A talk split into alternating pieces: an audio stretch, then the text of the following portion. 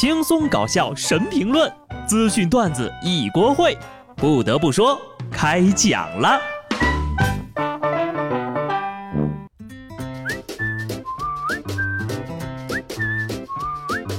Hello，听众朋友们，大家好，这里是有趣的。不得不说，我是机智的小布。啊，这两天呢，基本上都是在看这个奥运会比赛。不知道昨天啊，不对，应该是前天了哈。男女乒乓球混双，你们有没有看啊？最后是没有能夺冠的，看得我很是难过。不过呢，话又说回来，输了就是输了。后来我就看朋友圈啊，竟然有一小半人都在骂小小小日子过得还算不错的日本人哈。其实大可不必啊，大家要放平心态，不要给咱们的运动员太大的压力。在赛后的采访当中呢，刘诗雯痛哭道歉，表示没有完成任务，对不起大家。说真的，刘诗雯哭的太让人伤心了。他们没有对不起任何人。如果说连咱们国乒都要道歉的话，那国足岂不是要跳江了？针对这次未能夺金呢，许昕、刘诗雯也表示，整个中国队都接受不了。毕竟呢，对于从零四年之后就在奥运会没有丢过金牌的国乒来说，首次男女混双就把金牌给丢了，确实很遗憾哈。但是呢，这场比赛也彻底点燃了网友心中的怒火，疯狂的攻击日本选手，纷纷在网络上口吐芬芳，一张嘴就是国粹哈。但这一切都是有原因的啊！众所周知，这次东京奥运会的乒乓球比赛当中，日本规定因为防疫措施。乒乓球运动员不能向球吹气，比赛间隙呢也不能用手摸球台。之前的节目里我也说了，很多乒乓球运动员呢都有吹球和擦球台的习惯，这样呢就可以缓解压力，还可以控制比赛节奏，给自己一些思考的时间。比赛当中呀，许昕几次想吹球，结果都是突然想起了什么，硬压了下去。不过呢，同样都是乒乓球运动员，日本队呀却是又吹球又擦球桌的，裁判却视而不见。不得不说。本届奥运会上最令我感动的，不是没能拿到奖牌仍然拼搏的运动员们，而是那些双目失明依然坚守在岗位上的裁判员们。当然了，我也能理解啊，毕竟呢，东道主是吧？裁判多多少少都会给一点点面子。但是你们的比赛场地安排真的是太魔幻了，这件事儿啊，我就必须得说道说道了。东京奥运会的铁人三项比赛呢，在东京湾举行。这其实呢，就是彰显奥运比赛精神的一个重点赛事，却由于东京湾的恶劣水质而出现了重大事故。运动员在发黄的水中游泳，很多运动员上岸之后呀，直接就吐了。早在奥运会开幕之前，就有媒体指出，东京湾水质太差了，因为城市大规模向海中排放生活废水，充满了粪尿的恶臭。但问题就是没有解决。现在由于降雨量增加，废水排放进一步增加，水质就更加恶劣了。虽然说是晴天啊，但不少选手和现场民众都表示，这周围啊真的是水啊，臭气熏天了，裂开了呀，让选手们在粪水里游泳。你别说是铁人了，超人来了也受不了吧？这还能叫铁人三项吗？我感觉呀，这都整成铁人三位了。这真不是铁人，这是铁了心不让人运动员回家呀。这不叫铁人三项了，这叫极端生存挑战。选手的任务不是夺冠，而是活着回去。不过呢，虽然说条件艰苦，但是运动员们也就只能勇敢的面对疾风了。下面这条消息啊，也是历年奥运会的活久见了啊！新西兰的一名变性运动员，二十一号入选新西兰东京奥运会代表，他将参赛女子八十七公斤级的比赛，成为全球首位参加奥运会的变性人。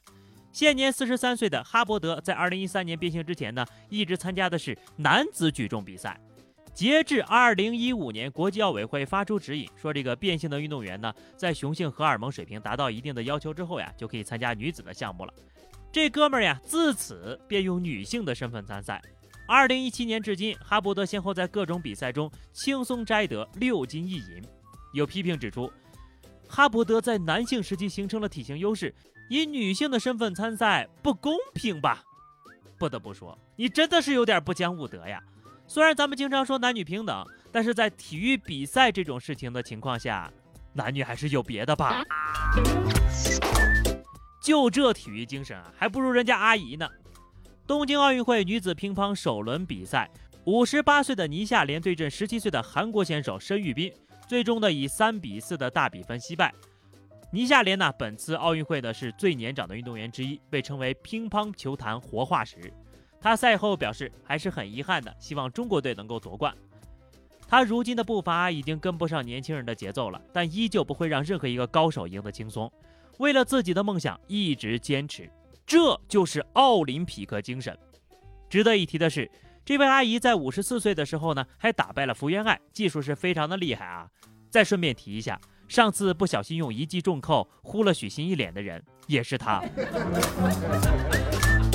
刚刚说的那些知识你都不知道吧？下面这个呀，估计你们也不知道。中国选手唐熙静在自由体操赛资格赛的选曲是《九儿》，《九儿》是改编自莫言的抗日题材小说《红高粱家族》的抗日题材电视剧《红高粱》的片尾曲。哦，对了。这个已经在东京上空唱了好几遍的国歌，也曾经是抗日救亡题材电影《风云儿女》的主题曲。好家伙，让抗日歌曲响彻日本上空，这该不是咱们奥运会代表队的隐藏任务吧？平时是平平无奇的买菜大妈，奥运会时就化身赛场上的运动健将。那白天摆摊过日子的孕妈，晚上竟然会化身摸金校尉。浙江男子高某去年出狱之后呢，与老婆经营流动的早点摊儿，收入有限，每个月呀还要还两千多的车贷，眼瞅着老婆就要生了，高某了解到临近的村子呢有给活人立生坟的习俗，多会在坟里放十八块到一百零八块的零钱。卖完早餐之后呀，这两口子就开车赶过去，徒手刨坟拿走零钱。不到一个月，俩人盗墓一百多座，最多一天呢翻了八座山。这件事儿，无论是从科学的角度来看，还是从迷信的角度来看，都让人挺迷惑的。你说你带着大肚子的媳妇儿翻山越岭的，有这能吃苦的劲儿，干点啥不好呀？其实事情都到这份儿上了，说不上辛不辛苦，是命苦呀。后来呢，就只能苦中作乐了。河南开封在山东泰安消防开展群众疏散的时候呢。看到一位大叔一边在中转地区等待，一边喝着啤酒，啃着鸡爪，神情泰然。询问后得知呀，他被困家里已经三天了，粒米未进。大叔却说：“我知道全国消防都会来救我们的，政府不会不管老百姓的。”听听，人大叔才是真正的心有惊雷而面如平湖者，佩服佩服。听听大叔这底气十足啊，这也是对咱们国家的极度的信任了。不管什么时候，都不要失去对生活的信心哟。这两天呢，除了在奥运会赛场上的这些新闻呢，让我非常的感动。前两天的这个抗洪的新闻呢，看得我更是热泪盈眶，边笑边哭呀。受暴雨洪涝的影响，外地货运司机李先生呢，被堵困郑州市区近十多个小时。在等待的途中呀，他遇到两位阿姨啊，挨个敲车窗，为堵在这里的受困司机免费发放方便面和水。李先生刚开始呀，还以为大姨是卖方便面的，就说不要了。结果大姨说是免费的。看你们堵在这儿这么久呀，都是可怜人。李先生说：“他说他只要一袋。”大姨连忙摆手：“不行，一袋不中，必须两袋。就这都显得少了。”说完呢，就扭头招呼另一个大姨，赶紧给拿热水来。听听，只要一袋还跟你急？阿姨霸总式的投喂呀，看得我眼睛里都进了砖头了呀。这次的郑州大雨让我们看到了太多普通人的温良。不说别的啊，以后啊，谁再敢开俺们河南的地图炮，我第一个生气。好的，朋友们，那么以上就是本期节目的全部内容了。关注微信公众号 DJ 小布或者加 QQ 群二零六三二七九二零六三二七九，来和小布聊聊人生吧。下期不得不说，我们不见不散，拜拜。